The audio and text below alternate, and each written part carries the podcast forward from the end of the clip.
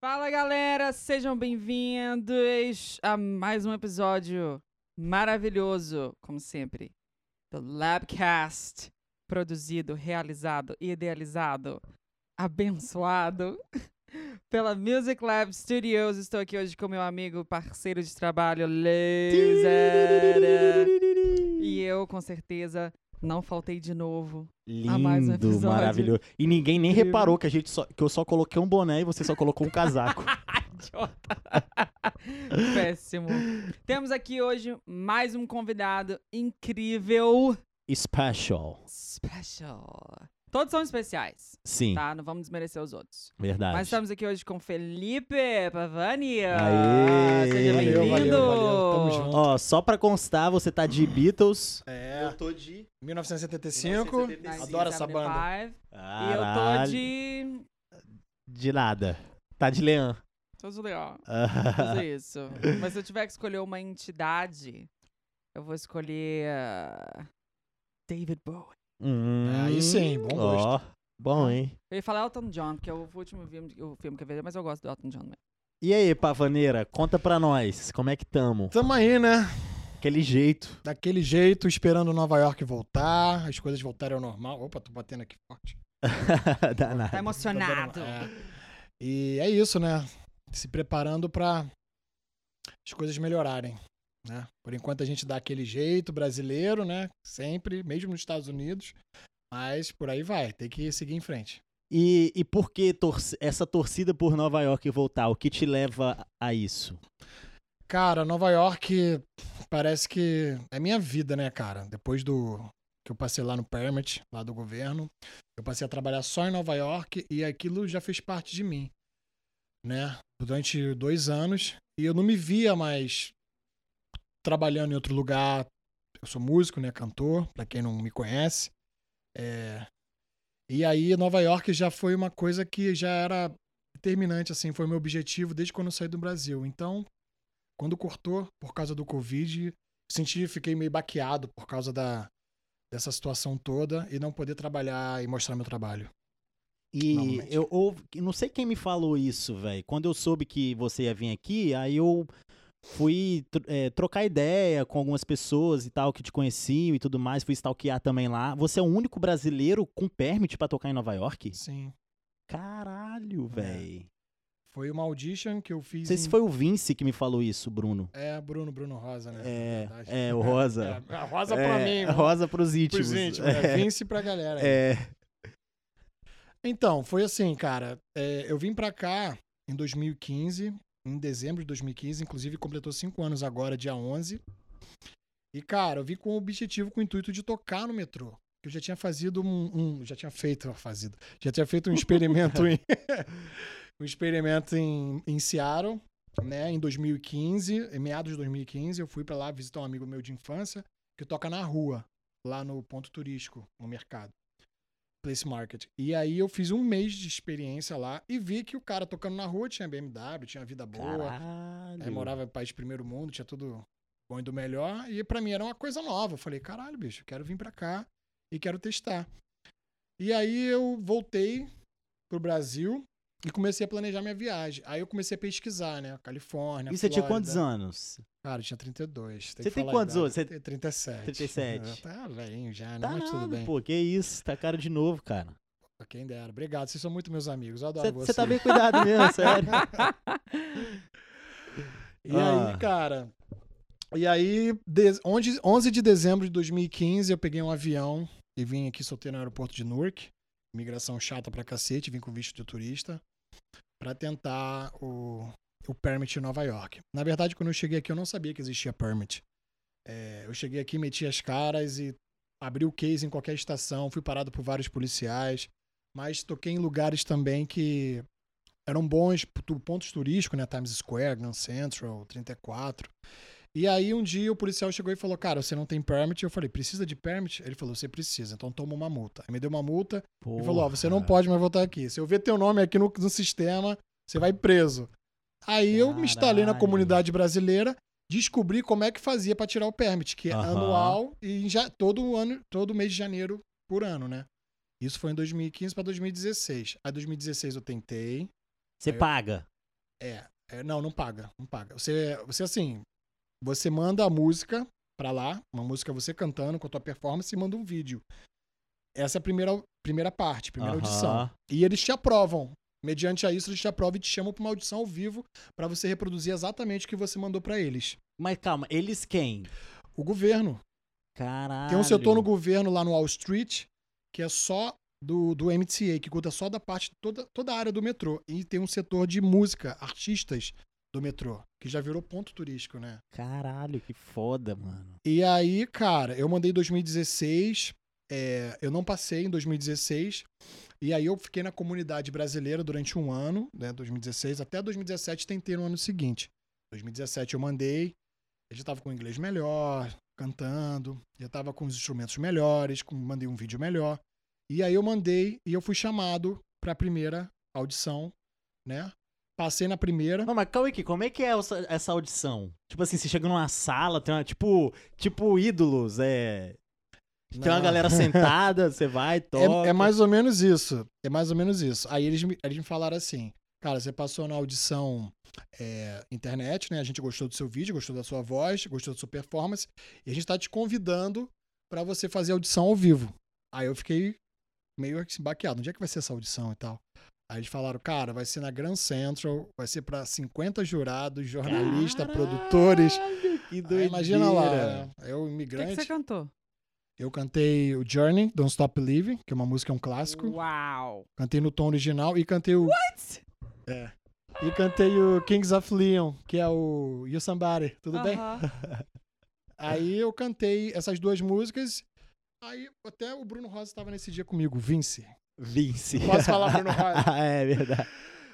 E aí, aí ele tava comigo, ele gravou inclusive essa audição, tenho esse vídeo.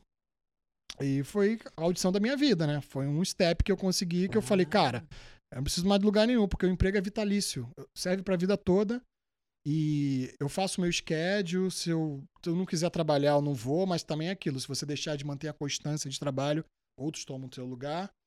Então eu Aham. sempre procurei trabalhar pra caralho, pra caralho, pra poder sempre ficar nos melhores pontos, ter prioridade. Mas como é que é essa prioridade? Tipo, se você chega num pico e já tem alguém lá, você. Como é que é isso? Não, tem um meio que um horário, a galera meio que se respeita. Não, você marca com 15 dias de antecedência os lugares que você quer e o horário que você quer. E aí, qualquer pessoa que tiver nesse ponto, só você mostrar o schedule no celular e a pessoa tem que sair na hora. Se não sair, você tem que chamar a polícia, a polícia tira o cara na hora. É um trabalho, né? Caralho, muito foda, mano. É, Gente, eles eu nem não. sabia disso, caramba. Aham. E, tipo, depois de quanto tempo? Você já recebe a resposta ali na audição? Como é que é? Não, aí demoraram, tipo, 15, 20 dias. Aí mandaram um e-mail, falou: parabéns, você já faz parte da família MTA e tal. Bem-vindo, Brasil. tipo, Que da legal. hora. Mano, eu te conheci lá no Brasília Grill. Uhum. Eu trabalhei no Brasília Grill. Aí você tocava lá, tá ligado? Aí. Aí beleza, aí eu te conheci lá no Brasília Grill e tal, sei lá o quê. Aí, aí comecei a te seguir no Instagram, sei lá. Aí, pum, comecei a trabalhar na construção, naquela vida, né? Recém-chegado, Estados Unidos, sei lá o É. quê. Aí eu falei, caralho, mano, tô cansado dessa vida. Eu preciso de, mano, viver de música, mano. Eu preciso de trabalhar nesse meio, fazer um bagulho que eu gosto, mano. e Tal, tipo, tava até meio deprimido assim e tal. Sim. Aí eu te mandei um salve, falei, pô, mano, eu não- sei como que eu consegui seu número. Eu- foi no WhatsApp. Não sei se você me mandou no Insta e tal, eu te mandei no Insta e você me mandou o número. Aí eu falei, mano, ó, velho, tô na bad, perdi o emprego aqui e tal. Mano, eu sei que você toca aí nos lugares e tal, me coloca pra tocar com você, sei lá o quê. Aí você falou, pô, mano, cola lá no Open Mic e tal, pra, pra gente trocar uma ideia, se conhecer, sei lá o quê. Sim. Só que eu nunca colei lá, tá ligado? Eu morava do lado do. Eu morava no meio, entre o Brasília Grill e, e o Open Mic, sacou? Só que era foda, mano. Segunda noite, trampando na construção. Terça-feira, tendo que acordar às 5 horas da manhã. É foda. Eu nunca consegui colar. Você lembra dessa mensagem? Você lembra de mim disso? Eu tô lembrado de alguma coisa parecida. Eu te em mandei, falei, pô, mano, perdi o emprego, tô na bad, mano, me ajuda. Tipo, eu mandei mensagem pra pedir ajuda pra ele, tá ligado? Pô, pra não. você. Cara, porque assim, o Open Mic era um evento que a gente fazia aqui na comunidade que reunia realmente todos os músicos aqui e até de Nova York, de fora, das redondezas. Então, todo mundo que queria mostrar seu trabalho para outros músicos, para ser chamado para uma gig ou outra, tocava lá no evento. E Pode aí, crer, ali era né, uma ponte, né? era uma Conexão. pontezinha, é, uma conexãozinha entre os músicos aqui. Aham. Era uma balada na segunda-feira, mas era mais assim, pra reunir os músicos mesmo. Todo mundo mostrar seu traba trabalho, cantar e fazer a participação ali, né? Caralho, mano, muito foda. Você é do Rio, né? Sou, sou do Você é Rio. de onde lá? Eu sou, da, sou do Rio capital, só que sou da Zona Norte. Moro em Guadalupe, ninguém conhece. Guadalupe, não conheço. É, ninguém conhece. É, e, e você tá aqui há quanto tempo? Cara, então- 2015. É, Quê? Desde 2015, cinco anos, ele falou. Ah, é, ele falou, verdade. cinco né? anos agora, dia 11. É, é, muitas drogas, não cara. dói nada, mas não dói nada. Não dá- Cinco anos de América não dói nada. Como tá é vivo, né? Eu vi. Como é que você se sente, assim, com esses co- cinco anos completados? Tipo, algumas coisas não mudaram ainda, em questão de sentimentos. eu tem uma parte muito assim que me mexe muito comigo até hoje que eu eu, eu era um pai eu era um pai muito presente quando eu estava no Brasil eu tenho duas filhas e eu deixei duas meninas lá por em busca de um sonho porque no Brasil eu vivia de música mas eu não, além de eu não ter tipo é, como é que eu posso dizer levar uma vida desregrada não ter muita é, re- responsabilidade com o meu trabalho Aham. eu, eu sempre fui um cara muito, assim, batalhador, muito com determinação. E eu vim pra cá e eu, eu tipo, eu falei, cara, ou é tudo ou nada. Eu tive a chance de voltar pelas minhas filhas, porque eu tava com muita saudade, mas sempre quando eu pensava em voltar, alguma coisa boa acontecia pra eu ficar. Tipo, eu pegava dois trabalhos na semana que me fazia render muito mais do que eu ganhava no Brasil. E é isso que me fez eu ficar pra poder tentar o permit em Nova York, no em 2017. Então, assim, mas sempre me marcou. Por mais que eu tenha atingido o meu, o meu objetivo de tocar no metrô e tal, que eu- era o que eu queria fazer.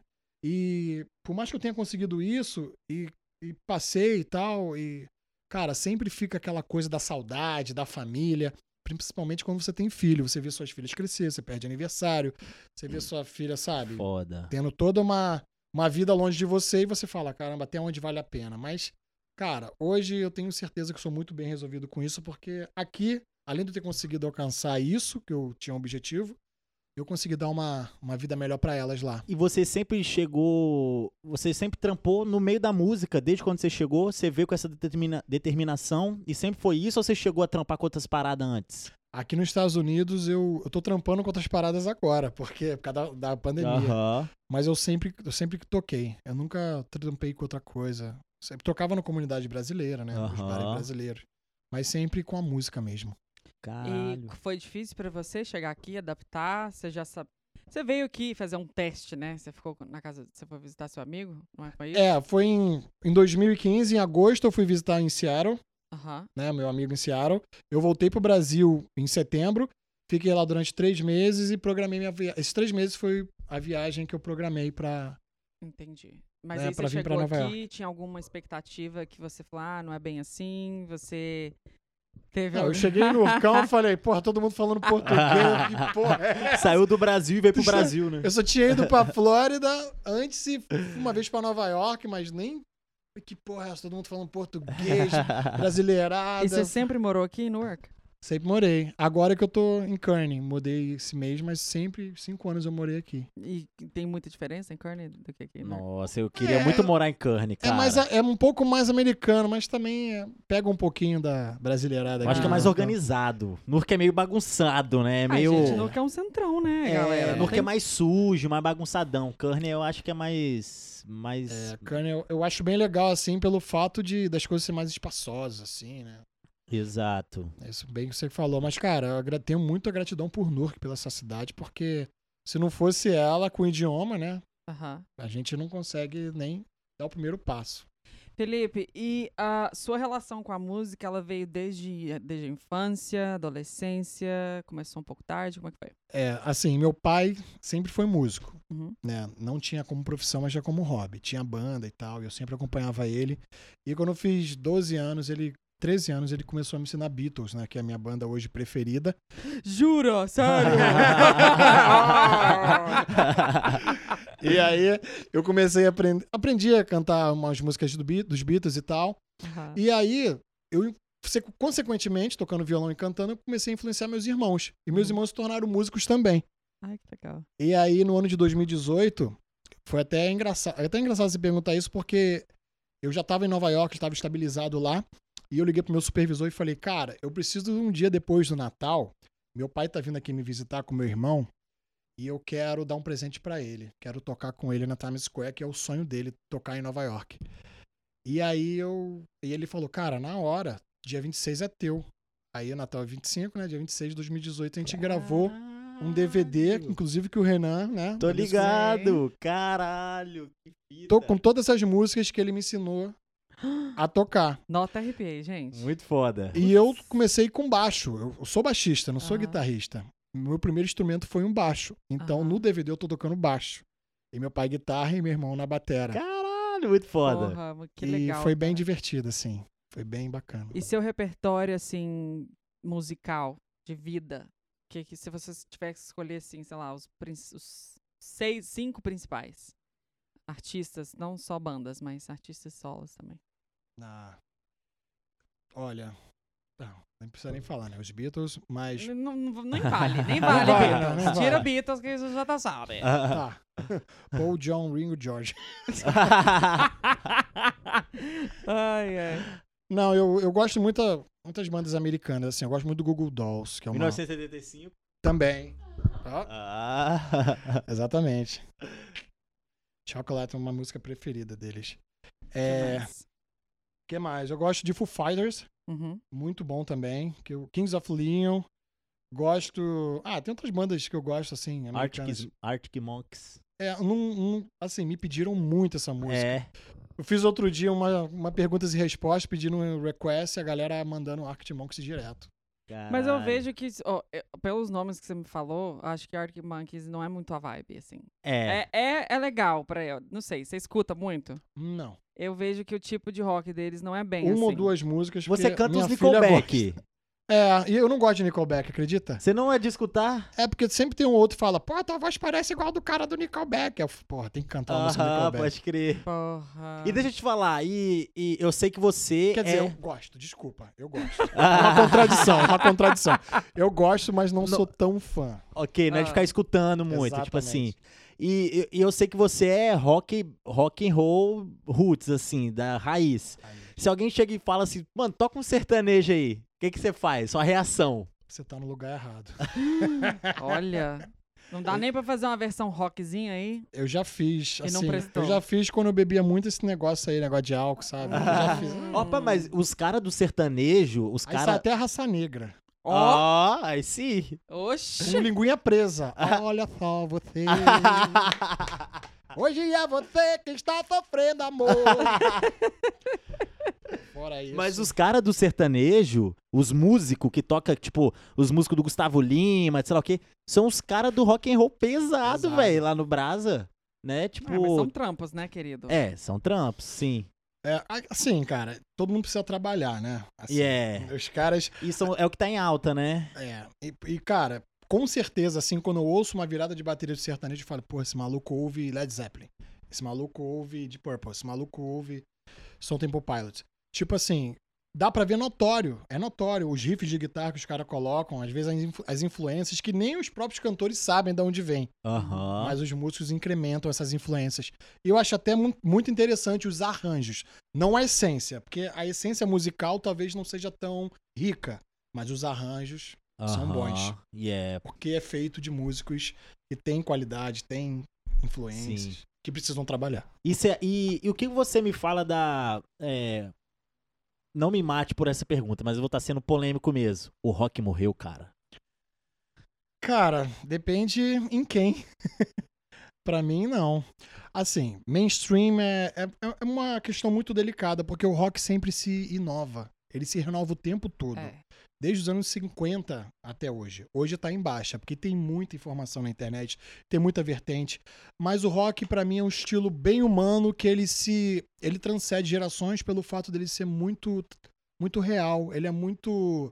Como é que eu posso dizer? Orgânico. Ele é orgânico, é. Ele toca mais na alma, mais, mais profundamente dentro das pessoas do que, de repente, um artista mainstream que faz uma música legal, mas não consegue ter um alcance é, de tempo, espaço-tempo E o- grande. O, rock, e o rock, tipo, ele teve aquela época mainstream e tal, tudo mais, né, no, no Brasil. Aham. Mas o rock, a essência dele é underground, né? A essência É. dele é paralela, né? Tipo, de- desde, o, desde o berço dela. Porque o rock sempre foi protesto, né? Tipo, tem uma galera, eu não sei se eu concordo muito com isso, mas eu já ouvi assim, tipo, mano, se tá no Facebook é verdade, tá ligado? É, Eu já vi. questiona. É, eu já vi Ah, falando, é. tipo assim, que o, o rap é o novo rock. Então a galera fala isso. Porque tem um, meio que o berço de- desse, dessa rebeldia, tá ligado? Com Dessa, Eu certeza. concordo, desse lance não. underground, tá ligado? Assim, eu não diria que é o novo rock. O rock, tipo, o rap tem uma filosofia de vida que mostra a realidade de uma certa sociedade.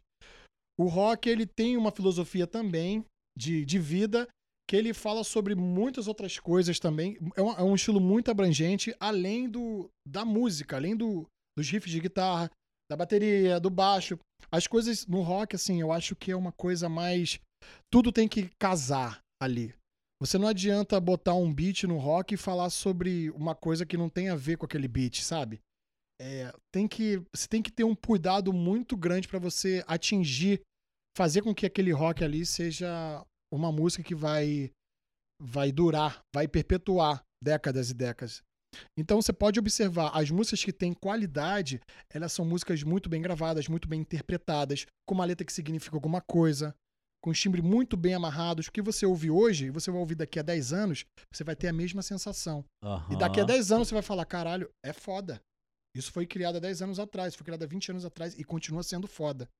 E, Então- e- O rock é muito, é muito minucioso, muito detalhista. Aham. Tem muito rock horrível também, coisa pasteurizada. Aham. Mas, é- mas assim, dá pra você O ter. que, um- por exemplo?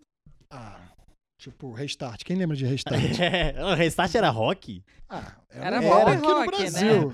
Era um pop rockzinho, assim. Caralho, é Não, mas eu, eu falo agora, agora, nesse momento. Tem Cine alguém- também, banda Cine, Cine, lembra? É do mesmo Cine. segmento. É. É artista de, de, mi- de. Como é que se diz? De Quem marketing. produzia eles, eles eram o, o. Do Midas, porra. Bo- Bonadio. Bonadio, né? Restart. Bom dia. É. Mas eu acho que era mais uma tentativa de fazer um, um pop rock mainstream a la Simple Plan do que fazer qualquer É. outro tipo de coisa, E- entendeu? O, É. que, o que você acha que aconteceu pro rock não tá mais mainstream? Você acha que o rock foi desunido, a galera do rock? Você acha que, tipo assim, o sertanejo hoje é o que é na- no Brasil porque os caras são muito unidos e no rock meio que cada um tava fazendo o seu corre? Cara, você A respondeu. pessoa já pergunta respondendo, né? Você já respondeu. é, já respondeu a, a- essa pergunta. É, é minha opinião. A galera do sertanejo, todo mundo se ajuda. Eu fiz parte do underground do rock no Brasil. A via- você falar que fez parte do sertanejo. Eu gostaria, de repente eu estaria com uma Ferrari me esperando ali embaixo. Cer- Certamente você não ia estar no Labcast. Mentira, o episódio aí passado foi de sertanejo. Não, tô falando, se ele tivesse estourado, né? Ah, é. é. Eu- Mas é, cara, assim, eu acho que a galera do sertanejo, eu também, eu toquei um pouco de sertanejo quando eu cheguei aqui. Né? Toquei um pouco e, cara, eu via, tipo, que a galera realmente se, se ajuda. Né, cara? O Max, que é um amigo meu que tá no Brasil, vocês conhecem, conhecemos. e ele tá numa. É, Zé Henrique Tá Gabriel, voando. tá voando. E ele fala, cara, todo mundo aqui se ajuda. Já o rock, eu participei do underground lá, cara, já toquei em várias cidades, rodei, viajei. E, cara, não sai porque a galera do rock tem um ego muito inflado, velho. Falta humildade, falta arrancar essa Caralho. vaidade, mano. Tipo assim, se a, se a galera que eu conheci do rock no Brasil vier pro metrô tocar por tip, por nota de um dólar, o nego fala, eu não vou pros Estados Unidos fazer isso. Mas, cara, a galera que não arrisca não vê o sucesso acontecer. Aham. Então, prefere não sair da zona de conforto, não arriscar, achando que vai dar errado e ter a mesma vida de sempre. Enquanto, cara, que eu tive que me desvincular dessa vida, porque eu vi que não ia render nada, com esse mundo cheio de ego, né, que ninguém se ajuda. Eu já, fui, já fiz parte de gravadora, minha música tocou na Malhação, tinha uma banda chamada 09, com meus irmãos, inclusive, Como E- que era a música? Amanhecer. Tem um videoclipe aí, eu não vou cantar É, agora. é porque eu assistia Malhação, eu queria saber como música que é. É, eu não vou cantar aqui. Não, tem no, fala tem a no letra, YouTube. fala a letra. Que, a- que época você assisti- assistiu Malhação? É do Cabeção? Não. Foi, em De- 2000 foi em 2011 com a. Depois, então. É, Depois do 2011, Cabeção. 2000, é. Bem depois, amigo. É. Quem que... O que, que a gravadora fez? Ela pegou a música, tocou duas semanas na Malhação e depois falou: Cara, eh, a gente não tem grana pra investir, porque a gente investiu numa banda de rock. E aí elas são amigas e tal, tudo bem, mas ela era da mesma gravadora que a gente. Aham. E aí É, a gravadora investiu 300 mil reais nela e não conseguiu recuperar o dinheiro investido. E a gente estava na fila para ser lançado. E aí começou a botar a música duas semanas na malhação e depois eles me ligaram e falaram: a gente precisou cortar porque a gente não conseguiu recuperar o dinheiro. E infelizmente a gente vai ter que dar uma pausa no lançamento do CD de vocês. Caralho. Aí a gente fez um clipe com a protagonista da Malhação, que é a Daniela Cavallo, que é muito minha amiga. E aí, cara, a gente ficou na geladeira seis meses e a gente tentou lançar por conta própria. Pagou uma assessoria de imprensa e tudo mais. Com ela no clipe. Com ela no clipe. Só que a gente não teve a mesma força que uma gravadora. Trabalhou durante duas, três semanas na internet e a gente não tinha grana pra investir.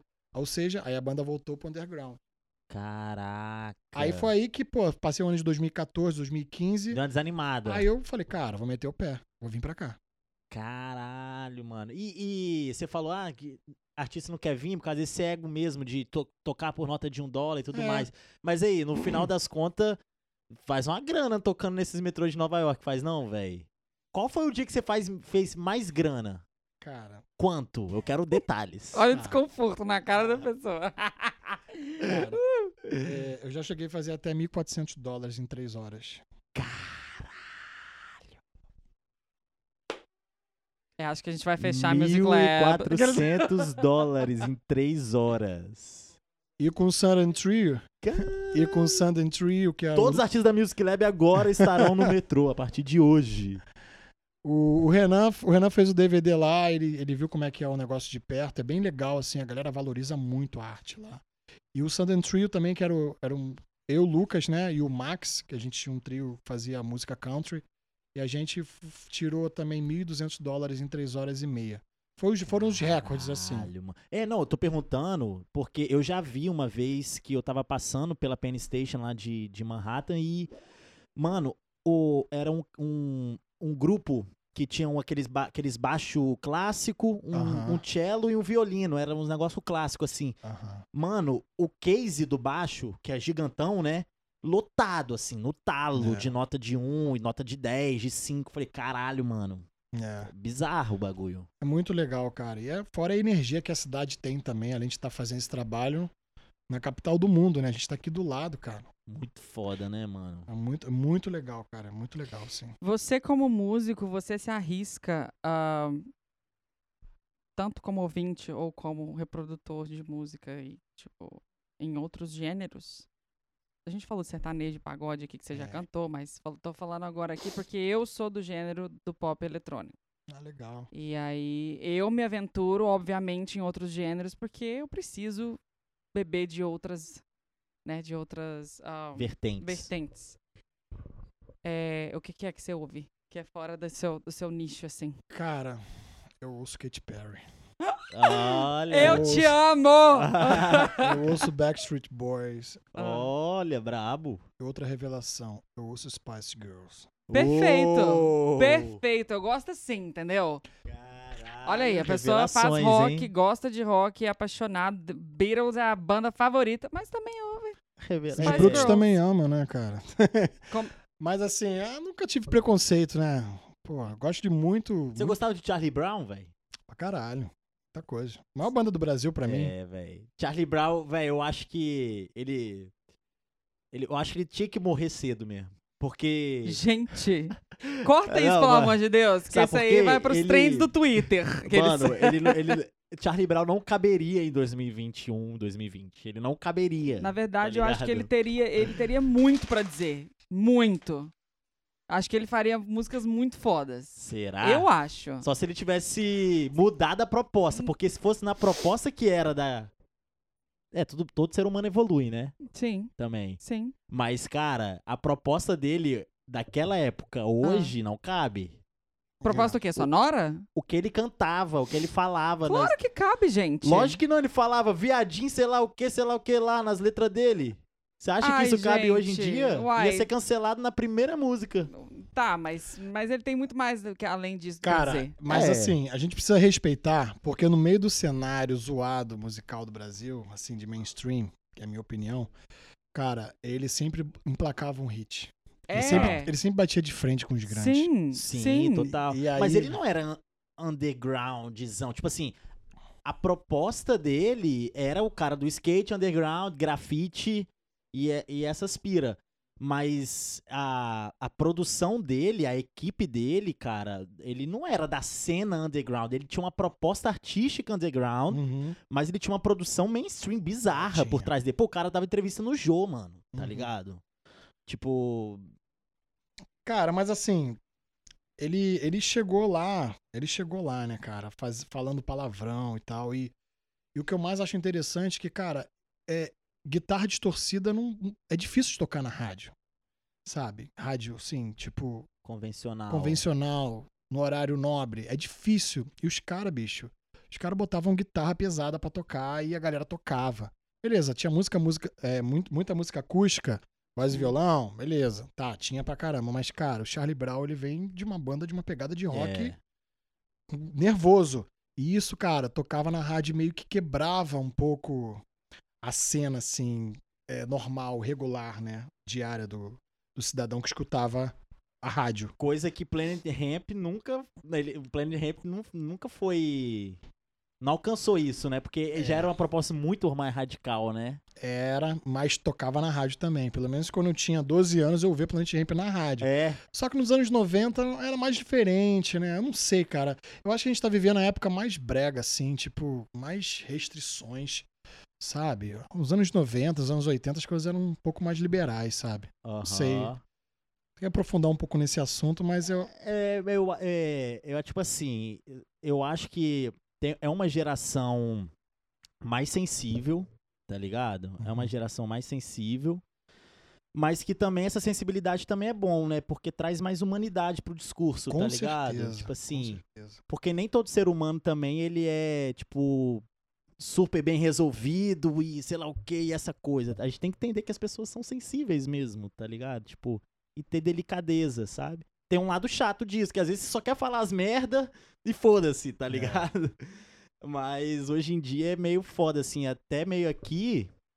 Não é que eu fico me regulando, tá ligado? Mas assim. Ah, Eu- é porque o Leão, ele é, ele é essa balança, entendeu? Quando eu tô vendo que eu tô falando uma bosta, ele olha assim pra mim e fala, cara, não, você tá falando muita bosta. Aí eu dou uma, uma segurada. Quando a Júlia tá aqui também, ela, tipo assim, entendeu? Aí tem que.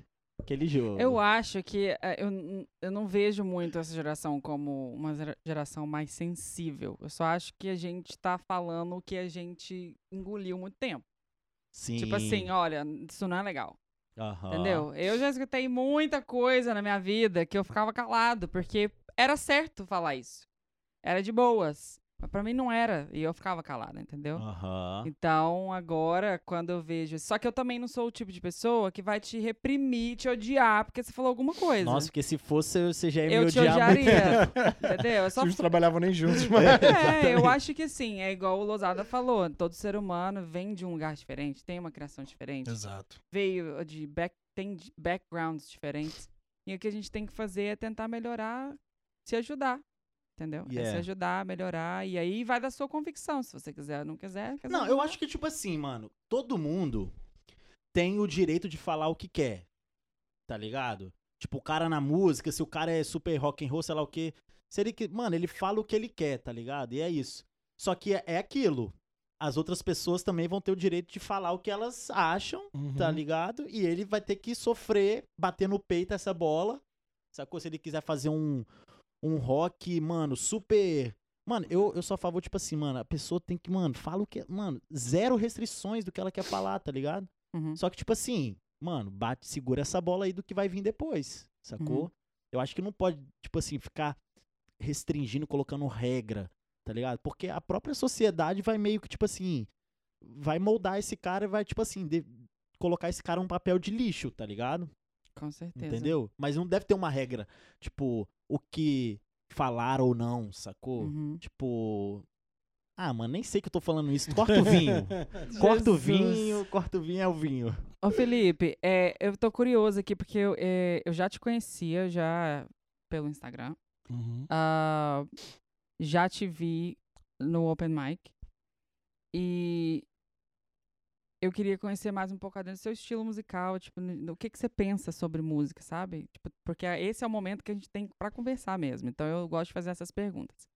Sobre o rock, Porque pra mim o rock é um gênero que se transforma, igual você falou, ele ao, decorrer do tempo, ele vai se transformando, ele vai se adaptando às tecnologias. Ah, eu acho muito difícil hoje você ouvir uma pessoa ter uma, um- uma banda de rock não usar de artifícios eletrônicos pra fazer um som. Eu, pelo menos assim, eu não consigo ouvir mais. Eu acho que é tudo anos 80, 90 e ainda assim muita gente usava já muitas tecnologias. Ah, qual banda você acha que ainda existe hoje e que sobreviveu a essa mudança toda e ainda faz um som massa pra você? Tá. É, bandas que. da- dessa época, dos anos 80, que sobrevivem até hoje, ou bandas novas? Pode ser os dois. Porque, pra mim, 1975 é uma banda nova que Uhum. Sobrevive bastante. Pelo menos na cultura americana. Aham. Quando você vai nos diners da vida, você ouve as músicas tocando. Aham. Uma banda, tipo, atual, que realmente ela sobrevive muito bem com tranquilidade. E, por exemplo, uma banda dos anos 80, o U2, Eu amo, gente. Caralho. não tem o que falar. Ídolos. É tipo 1980 a 2020. Caralho, no Hit o auge. tempo todo. No auge, no auge.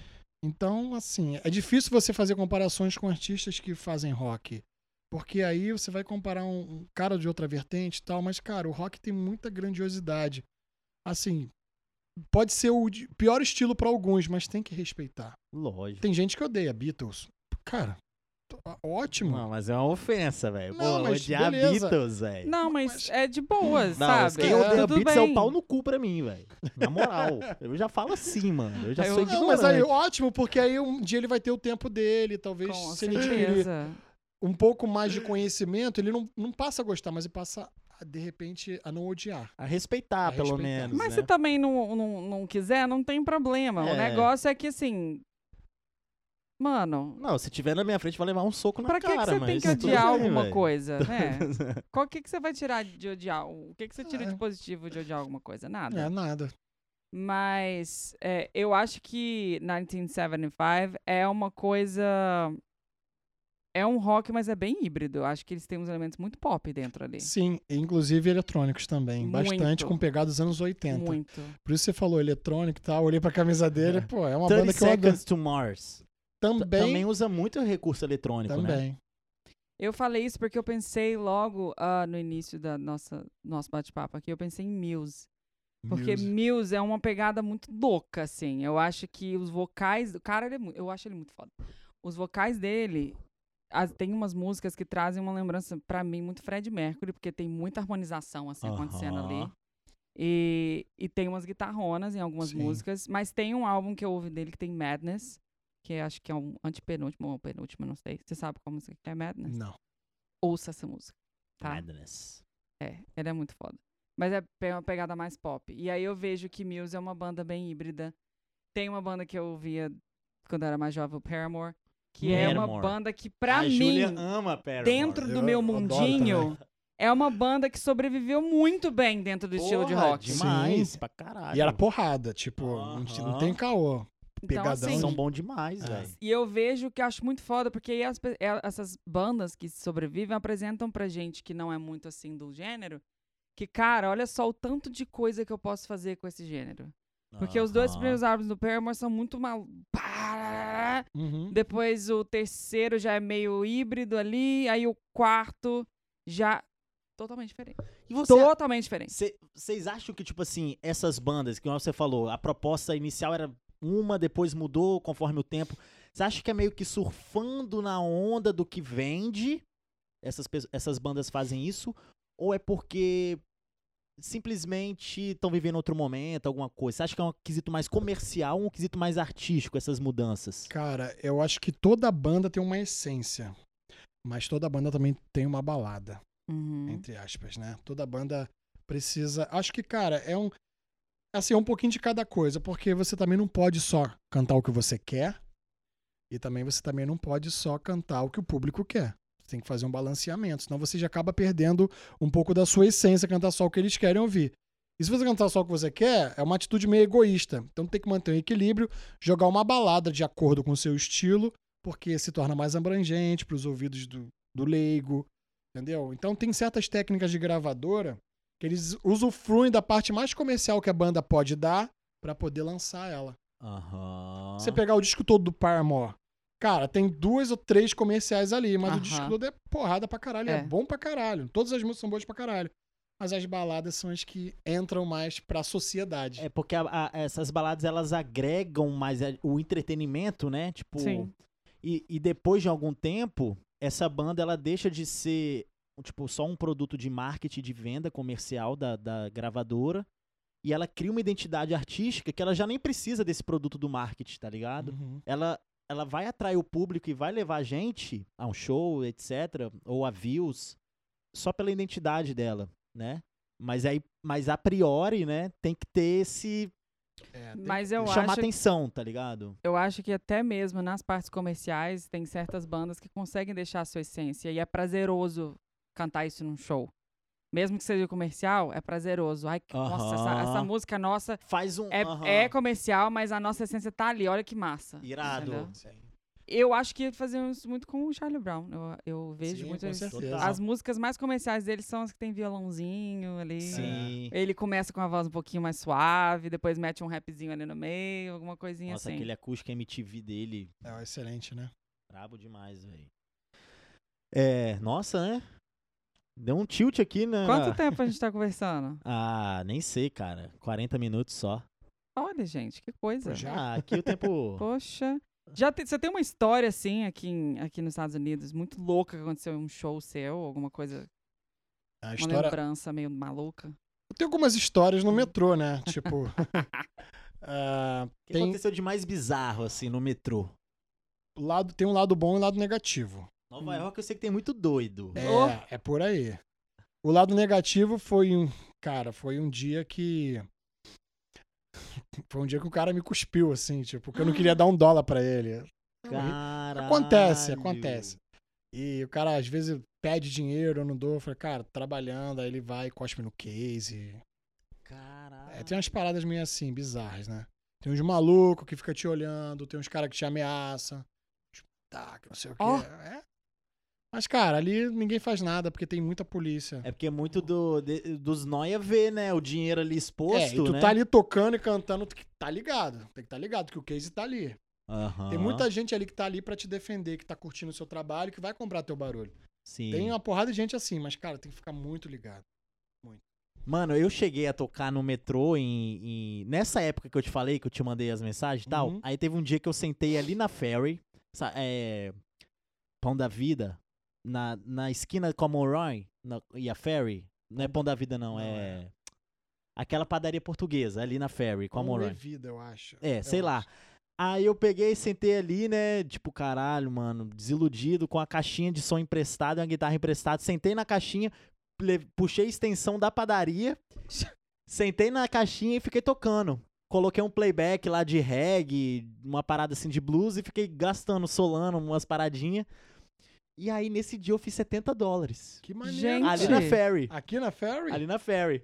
Aí eu fiquei felizão, velho. Falei, caralho, mano, é uma possibilidade, tá ligado? Tipo assim, eu acho que dá pra fazer algum dinheiro disso. Aí o que que eu fiz? Fui lá pra Penn Station de Manhattan. Uhum. Só que lá precisa da permit. Uhum. E eu não sabia disso. Aí eu sentei lá na mesma humildade ali da Ferry, né? Sentei lá, comecei a tocar. Deu dois segundos, velho, que eu peguei a guitarra, já veio os policial, seu permit e tal. Uhum. Aí eu falei que não tinha e tal. Não, você não pode. Você tem que tocar em outros lugares e tal. Aí eu fui rodando as estações, sei lá o quê. Mano, eu levei um case. Não, véi. Levei um case, um- uma mala, mala de viajar. Aham. Com a caixinha dentro, a guitarra dentro da mala, com o braço da guitarra pra Saindo. fora, tá Fiz isso ligado? também. Tempo. O braço da guitarra pra fora, eu coloquei uma meia pra proteger o braço da guitarra. A Júlia tá olhando ali, porque eu acho que eu nunca contei pra ela isso. A meia protegendo ali o braço da guitarra. E fui rodando as estações, tá ligado? Aí, mano, eu chegava na estação, já tinha uma galera tocando. Chegava outra estação, tinha outra galera tocando. Eu nem sabia mais onde eu tava, tá ligado? Tava rodando a estação. Aí eu cheguei na, na Central, na Central Station, sei lá, uma estação grande, velho, tá ligado? Aí tinha uma banda tocando. Quando eu cheguei, eles estavam tirando o bagulho e saindo fora. E meio que vagou o lugar deles e tinha fonte pertinho, energia. Aí eu fiquei felizão, né, velho? Mano, sentei lá, liguei as paradas, comecei a tocar, mano, e tal, sei lá o quê. Pá, 80 doll. Mas eu fiquei, tipo assim, umas 6 horas. Seis horas? É. Eu fiquei mó tempão, É. velho. Mas aí, mano, cheguei em casa, velho. Os dedos, tudo, tipo assim, calejado, calejado, calejado. Não, antes, calma, voltando. Antes de chegar em casa, a rodinha da mala quebrou, mano. velho, não. Velho, falei, velho, né, foi depri... foi, de- sério, foi deprimente. A rodinha da mala quebrou. Eu tive que ir arrastando ela meio que, tipo, forçando ela para só em uma rodinha. Tipo, da Penn Station de Newark até em casa, velho, tá ligado? Ela quebrou, tipo, chegando na Penn Station aqui de Newark. Trampo, hein? Mano, foi tempo, mas eu, tipo assim, eu fiz 80 dólares, tá ligado? Mas eu falei, pô, mas fazer 80 dólares, mas 6 horas tocando, velho, com o dedo todo fudido, mano. Dá e, não, dá não. e foi puxado. O lance, esse lance do metrô é que tem pontos estratégicos, né? Que podem a música do governo. É um ponto estudado de onde passa mais circulação de gente. Os bons precisam de permit, É, basicamente isso. Basicamente isso. É. o- o- É, mais ou eu menos. também fiz na raça quando eu cheguei aqui e era foda. Mas tava época de Natal, então todo mundo tava solidário e eu consegui fazer até uma Ah. graninha maneira. É, Natal tá chegando. Não, essa entrevista vai pro ar, o Natal já foi? Não É sei. sempre uma confusão aqui. É sempre uma gente, confusão não- com isso, né? Não interessa. Ó, se o Natal já foi, a gente perdeu a oportunidade de fazer isso. Se o Natal tá chegando, É. a gente pode pensar em fazer isso. Não, mas com Covid não tem Não como. tem como. É, A gente vai sair de lá preso. É. Não tá rolando zero? Não tá rolando zero. Zero, zero, Ah, velho. eu tô fazendo delivery, porque não tenho trabalho. Caralho, mano. Que Exatamente. doideira. Trabalho em Nova York com música não Morreu. rola, morreu. Não só em Nova York, aqui em Newark também, em Kearney, nas redondezas. Mas nem nos barzinhos, assim, tipo, voz e violão Cara, tá constando ainda? O entretenimento é o primeiro a ser cortado, né? Então, assim, quem vive de entretenimento pode se dar muito bem ou pode se dar muito mal. Eu me dei muito mal, porque eu moro aqui, eu comecei a sair de Nova York, começou a tocar aqui, e, cara, entrou esse lance da segunda onda e a galera começou a cortar. Aí eu falei, pô, beleza, então vou esperar. Não é pra continuar, não é pra correr atrás mais de nada. Aí eu falei, cara, vou trabalhar com outra coisa até o, o metrô, o governo liberar. E aí, é isso. Caralho, que doideira. Tem que esperar, não adianta. Esperar essa vacina aí. É, torcer aí, janeirão, início do ano aí, Exatamente. 2021. Daquele jeito. Como é que você conheceu o Renan? Renan, como é que isso? Lá no Open Mic. Ele fazendo os vídeos de lo- Open Isso. Mic. Open Mic. É, Na verdade, porra, foi uma parada muito, muito interessante, que era eu e o Vitor que a gente fazia o Open Mic ali. E a gente já tinha contratado uns sete cameramen. E os sete faziam edições de, de vídeo do dia, né, diferente. Eu, e, cara, a gente nunca gostava. O Renan fez o de um. Eu falei, porra, é esse cara aí. Pô, não deu outra, né? O cara tá aí bombando na pista. Caralho. Foda. É, o Open Mic é, é essa conexão mesmo, velho. Eu tô ligado disso, porque várias. já- não é a primeira vez que, tipo assim, ah, eu conheci, sei lá, quem que toca também aonde? Ah, lá no Open Mic, tá ligado? Uhum. Tipo, isso é normal aqui em Nurk. É um evento muito legal. Mas aqui, é. O que, que você tá falando antes mesmo? você tá falando outra parada. Que eu tava, eu tava com uma pergunta na mente que você tinha falado uma parada. Falei, ah, vou perguntar Ai, isso. Não sei, Lousada. Não Pô, sei não, cara, mano. aí você me fode, mano. Eu Você falei de as histórias pernas. loucas, perguntei ele de histórias loucas de, de tocar. Foi a minha última pergunta. É. Uma história louca. É. Tem uma, mas eu não, eu não posso falar. Ah, cara. Ai, gente, cheio de eu não tenho aliança, mas sou um mistérios. cara comprometido. Ah. Ó, Tá na tonalidade. É, vai de novo, vai de novo, vai de novo. Hum, Agora desafinou, né? Porra, tem que ser natural, tem que ser no feeling. ai, ai. Nossa senhora. Mas assim. Mas é, é muito legal, assim. É muito legal. E pra 2021, cara, ó, assim, o que, que você pretende? Óbvio que o corona acabe, que você volte a tocar. Mas fora isso, assim, tipo, você, você, você, é, você falou que tá comprometido. Você pretende ter filho, mais filhos? Pretendo. Eu É. pergunta foi essa? Filho em 2021. 2021, assim, o que, que você pretende? Não, eu sou a Ah, fábrica de fazer é filho. Já casado, tenho duas ah, meninas. E vou fazer também mais menina, menino e acabou. Você tem duas meninas? Tem duas meninas. Você quer ter um boy, né? É, mas aí. Quem não? Quem não? Aqueles... Não, já tem. Uhum. Tenho duas meninas e, cara, adoro criança. Quero ter mais uns três aí, se eu puder financeiramente. Caralho. Investimentos, né? Maravilhoso. Você adoro pode criança. ir e vir do Brasa. Posso. E, e com esse Covid, como é que tá? Não, tá tranquilo. É? É só mostrar o documento lá, passa tranquilo, não Teste precisa de, teste, Covid. nada. Nem precisa de teste? Não, quem tá com a. Quem tem o lance da residência, né? Pode vir e voltar tranquilo, Caralho. entendeu? Tá de boa. É. Pô, esqueci de falar uma parada até E interessante. pronto. Pegou. De, de pegou, é, viu? Isso passa. Que veio comigo, aí passou. Interessante de história. Você disse que não podia falar. É, o que a Era gente um tá à procura desse. Eu já cortei esse assunto. A gente tá tá à procura da tá bom. polêmica. É porque eu gosto de polêmica. É, Não sei. Não sei, não. é, não lembro. Ele falou de pra 2021. Ah, é, se você- 2021. É, 2021. Eu vou, cara, pretendo começar com o pé direito, lançando a minha música original. Ó. Inclusive, Ah, minha primeira música original em inglês. Inclusive, o Renan fez o videoclipe. Nossa. Você participou é. ali dos bastidores ali. É isso aí. E, cara, eu tô muito, tô muito, assim, empolgado com 2021, porque é hora que eu... É é onde eu vou focar mais na minha rede social, né? Produzir mais vídeos e mexer mais nas redes, porque não tem como tocar, trabalhar fora, trabalhar dentro, com música. Aham. E aí eu tô focando nesse lançamento, que a gente vai fazer agora na primeira semana de janeiro. Aí, inclusive, eu tenho que passar a data certinho pro Renan também, pra fazer a divulgação e tudo mais. Exato. E, cara, eu tô muito ansioso com isso, que vai ser o primeiro de muitos. Que agora eu decidi fazer o meu trabalho autoral a partir de agora em 2021. E você e, e esse trabalho autoral, você pretende tocar ele no- aqui nos Estados Unidos, tipo, ou você, o seu som é pro público brasileiro ou é pro público americano? Não, brasileiros gostam da minha música, mas o, o americano. É porque, assim, cara, no Brasil. ah, como é que se diz? As pessoas me olham como o cara que saiu do Brasil e tá tocando em Nova York. Aqui em Nova York, as pessoas me olham como Felipe Músico. Sabe? É um outro tipo de visão que as pessoas têm. Então, eu, pô, adoro Brasil, Rio de Janeiro, cara. Eu amo. Na verdade, eu até prefiro lá a- o calor humano de lá do que o daqui. Mas em relação à credibilidade na música, em relação à valorização da arte, não se compara. O- acho que ali em Nova York eu tenho muito mais reconhecimento do que no Brasil. É, e Nova York respira arte, né, É. velho? É uma onde você vai, cada esquina tem É. alguém dando uma combalhota, alguém fazendo estátua, alguém tocando, Exato. e a galera valoriza isso pra caralho. aqui, Valoriza. né, porque mano? aqui nos Estados Unidos o material é fácil. Fácil entre aspas. Você trabalha, você pode ter. No Aham. Brasil, não. O material já é mais difícil. Então, Yeah. sendo o americano, o cara que nasce aqui, trabalha, faz faculdade, sei o quê, tem toda uma vida já organizada, ele já tem uma estrutura material para ter a sensibilidade de reconhecer a arte boa, arte ruim, arte mediana.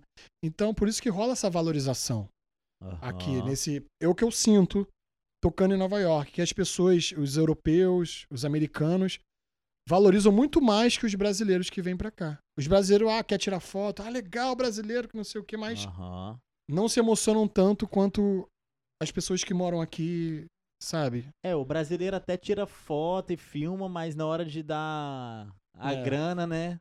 É, Eu acho que deveria ser tipo assim, não, se você quer tirar foto e, e filmar, você tem que dar antes alguma coisa, tá ligado? Eu, eu particularmente fico sem graça, tá ligado? Tipo assim, de só chegar, tirar uma foto, fazer um vídeo e valeu, abraço. É engraçado né? que, pô, tipo assim, ah, cara, você tem um salário? Não, eles não me pagam nada, eu vivo de doação. Tipo, é engraçado falar, pô, eu vivo de doação. Mas, cara, é uma doação de um país de primeiro mundo, então é diferente. O modo, de, o modo é diferente, o modo de lidar com eles é diferente, sabe? É assim, é, é, é onde você se sente vivo com o teu trabalho. Tu fala, caralho, realmente. Tipo, se eu não toco bem, eu não ganho muito. Se eu toco bem, eu ganho bem. Então, tu tem que dar o Caralho. melhor, tem que ter o melhor equipamento, melhor guitarra, melhor efeito, melhor microfone, interpretar da melhor Ah, então forma. já- então foi por isso que eu ganhei só 80 dólares em 6 horas. Ah, agora tá Não, talvez você explicado. esteja no ponto errado. Estivesse no ponto errado. É justamente isso, que o equipamento era uma bosta e o artista muito mais. Mas vem cá, fala sobre essa, essa sua, esse seu trabalho novo. Ele, quais são as inspirações pra ele? Em quem você se espelhou? O que, que você quer trazer com seu som, propostas e tudo mais? O meu trabalho novo, assim, eu. eu geralmente eu, eu sou muito verdadeiro com a minha música, né? Eu toco rock porque eu amo. Se eu não gostasse, eu não nem chegava perto. Então, assim, a minha música eu falo sobre coisas que realmente aconteceram comigo, realidade. É, e transformo isso e eu mesmo, tipo, mixei, eu sou meio lousada nessa área, né? Uhum. Eu mixo, produzo, gravei os de baixo, gravei guitarra, gravei bateria, gravei tudo. Não, bateria foi um amigo meu que eu não sei tocar bateria. Mas assim, eu mesmo produzi e porque assim, eu tenho uma, uma ideia muito bem formada do que eu quero.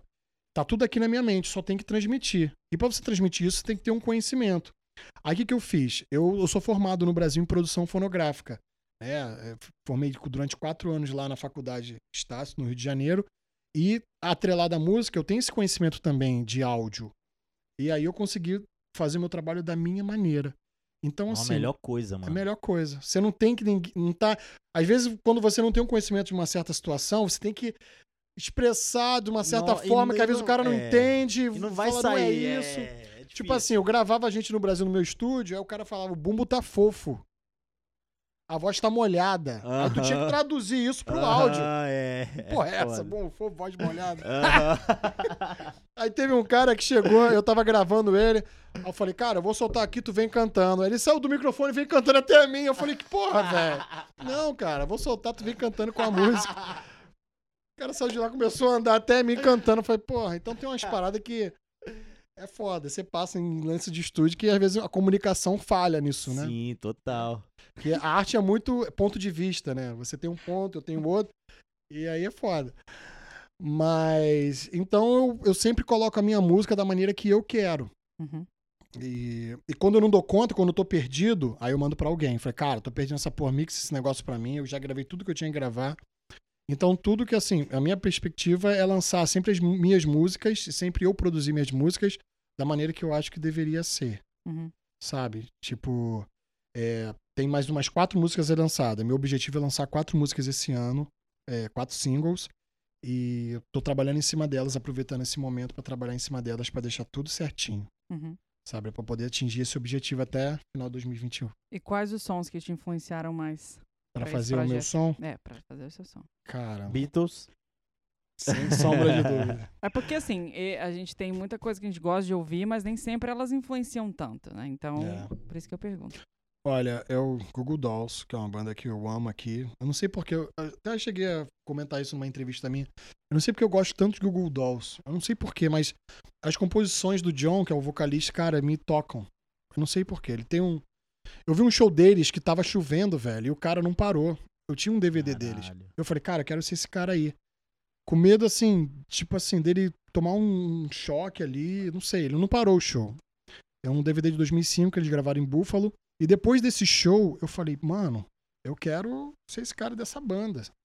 Beleza, eu não sou bonito igual a ele, mas, porra, não quero saber, eu quero ser ele. Ah, tá. Ele falou, porra. Então eu falei, pô, eu quero ser ele, eu quero ter essa atitude de não me importar, de não, de- não fazer, é, não deixar uma chuva atrapalhar o meu show, independente se eu morro ou não. Então ele gravou o DVD todo ensopado e, cara, foi uma coisa linda o Caralho, show. irado. E, cara, os hits que tomar choque e dá problema. O baterista vazou, ficou ele e o baixista. Depois o baixista não aguentou e ficou ele sozinho, só na guitarra. Ele conseguiu manter o público. E a partir desse show, que é em Buffalo 2005, né? Se não me engano, live em Buffalo, eu falei, cara. Aí eu comecei a acompanhar essa banda, comecei a me aprofundar mais nas composições. E aí eu comecei a absorver isso tudo pra mim. Sabe? E eu já fui a cinco shows deles aqui. Ah. E- Você é o cara, tipo assim, que você escuta música, tipo. Você escuta muita música mesmo no dia a dia? Tipo, sei lá, você tá tomando banho, você tá ouvindo música, você tá dirigindo lá e tal, você tá ouvindo música. Sim. Eu escuto muita música. Eu tenho escutado ultimamente muita música dos anos 90. É muito doido, né? Cada época da minha vida tem uma década. Quem? Dos anos 90. Ah, dos 90, tipo The Nixons, umas coisas mais alternativas, tipo Uhum. é, Duck and Shake, Jim Blossoms, uh, Soul Asylum. Vocês não conhecem nada disso. Eu acho eu que não. falar. É, Google Dolls, nos anos 90 também. O que mais? Stone Temple Pilots. uh, Bush. Presidente, né? É, por aí. Então eu tô numa fase assim, que eu tô estudando muito anos 90. Mas eu Chernobyl. ouço música o dia todo, praticamente. Eu só não. Sério? Quando eu tô em casa, eu só não pego no violão. Não pego nem na guitarra, nem canto, não faço nada. Caralho. Eu, olha, é tipo assim. Eu, eu não sou o cara que escuta música no meu dia a dia. Tipo, a Júlia escuta muito mais música que eu. Eu não escuto música, tá ligado? Tipo, eu fico vendo podcast, escutando podcast, escutando notícia, essas fitas assim, Uhum. tá ligado? Eu não sou o cara que tá tomando banho e tá ouvindo música, sabe? É. E, e é engraçado isso, porque eu acho que é porque eu trabalho com isso o dia todo. Você entende? Pode E ser. A última coisa que eu quero em casa é ouvir música, entendeu, velho? Que triste. É, porque eu já tô ouvindo música. Nossa, cuspi. Opa! Já tô ouvindo música o dia todo, tá ligado? Então é Ah, eu isso. ouço música o dia inteiro, Aí a Júlia fica cara. bolada comigo, porque ela chega em casa, ela quer tocar, né, violão. Aí eu tô sem saco pra tocar violão, tá ligado? Eu não quero, eu toquei violão o dia todo, velho. Não quero tocar violão, tá ligado? É. É foda, mano. Ah. Mas- Ah, Não, você falou duas bandas que te influenciaram, eu quero saber mais. Tá, é, Pô, ele falou um monte. Não, ele falou. Gu- Não, que influenciaram foram duas: Beatles e Google Dolls. tá. Gente. Tem o Foo Fighters, Foo Fighters. que é maravilhoso, que, porra, também eu acho um Dave Grohl puta frontman. Frontman, né? Frontman, estilo brasileiro falando inglês. Ah. Frontman, to be to my friend, Joel Santana, tá ligado? Meu inglês é Joel Santana total, galera. Eu canto inglês, eu canto perto aí dos americanos que as pessoas falam, mas na hora de falar é Uhum. Joel Santana.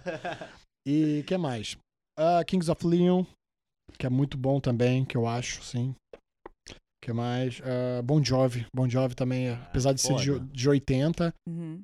né? Me influenciou bastante.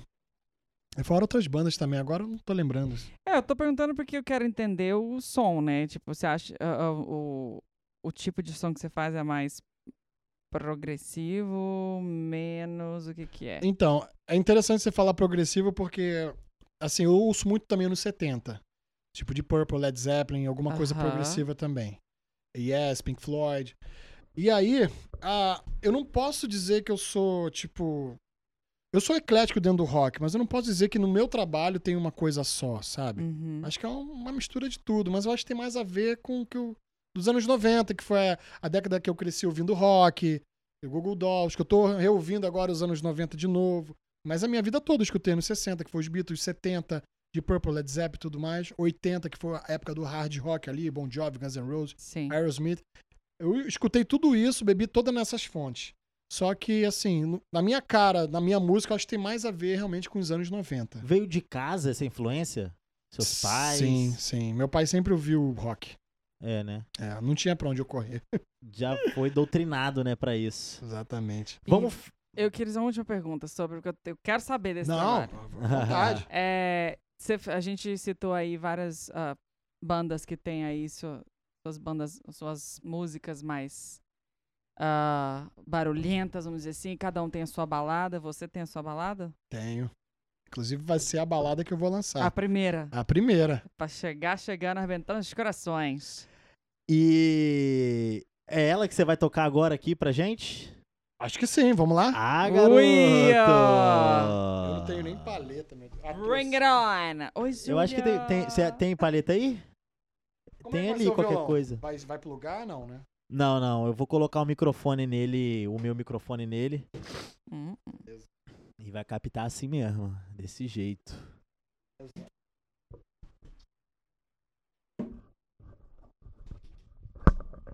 Gente, você falou de Google Dolls. Eu, a única música que eu ouço deles é a mais famosa, Uhum. obviamente. Só que essa música me. Gente, vocês estão falando de Google Docs? Eu tô achando. Não, Google Dolls. Ah, tá. É, Tô achando que é o Essa Google. música me faz chorar. É bem, bem sensível. Ela me faz chorar muito e é desde pequeno. Eu não, eu não consigo entender. A letra é linda, obviamente, mas Uhum. acho que a melodia. não. Iris é uma música Júlia que, tipo curte assim, também, né, gente? Nossa, mas eu gosto dos overrated. Aham. Eles têm muito. Aham. Chama Better Days, eu choro. Sim, essa música é muito maneira. Eu tenho uma música parecida com essa da minha ex-banda 09. Igualzinho. Better Amanhecer, eu vou procurar. Eu quero ouvir Bota aí. essa música. Days. Amanhecer 09. Eu tô com o cabelo meio emo, mas Cabelo, você teve uma fase emo, cara. é a tal da, do mainstream, né? Que era...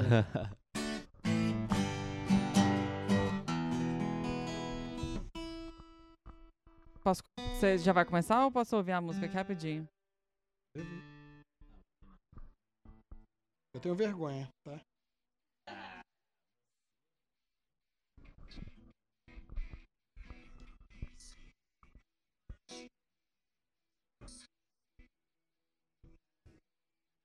Coloca no mic.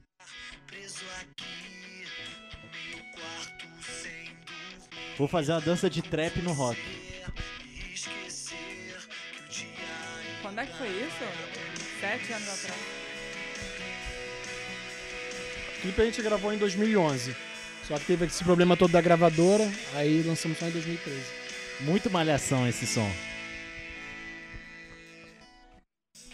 Conheceu essa menina aí? Eu não vi. a- Ah, conheci. Deixa eu ver, deixa eu ver.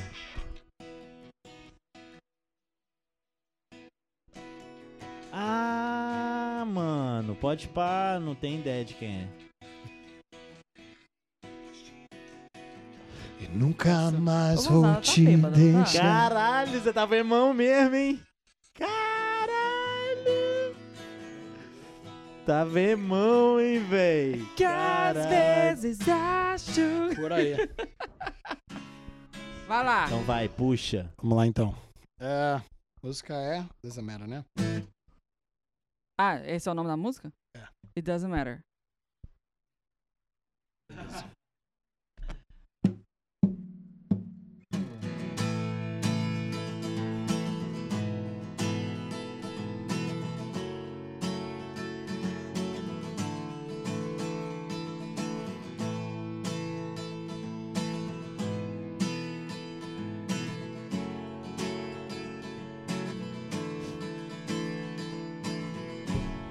Maybe I understand you're not here.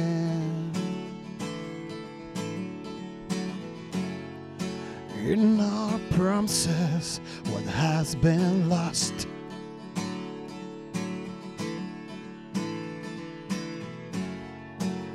Our plan was not fulfilled.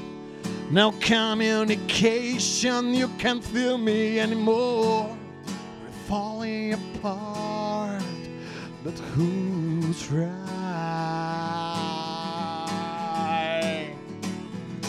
Even if I call you, even if I scream, it doesn't matter. You're not here. What happened there? What has been lost? It doesn't matter. You're not here.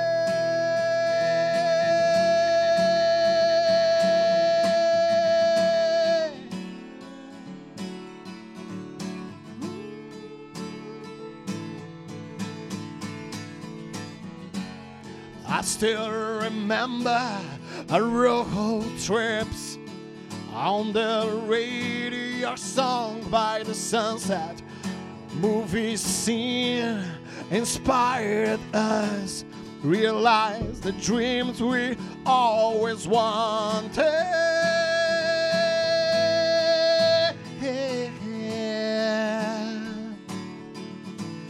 Wanted,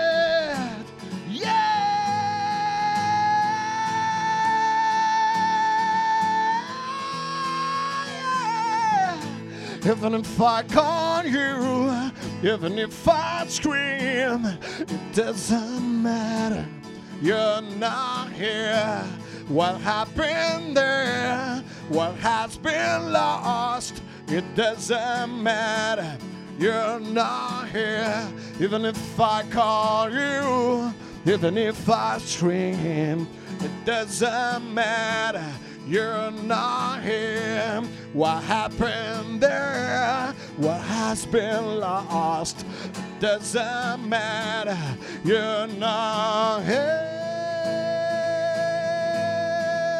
Yeah, yeah. I'm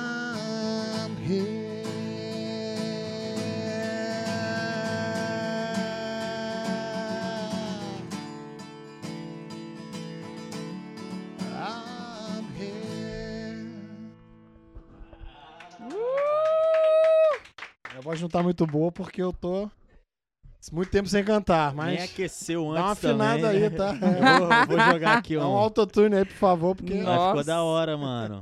E deixa eu te perguntar, que, que som que você tem no YouTube, algum material que você quer que passe pra gente finalizar a entrevista?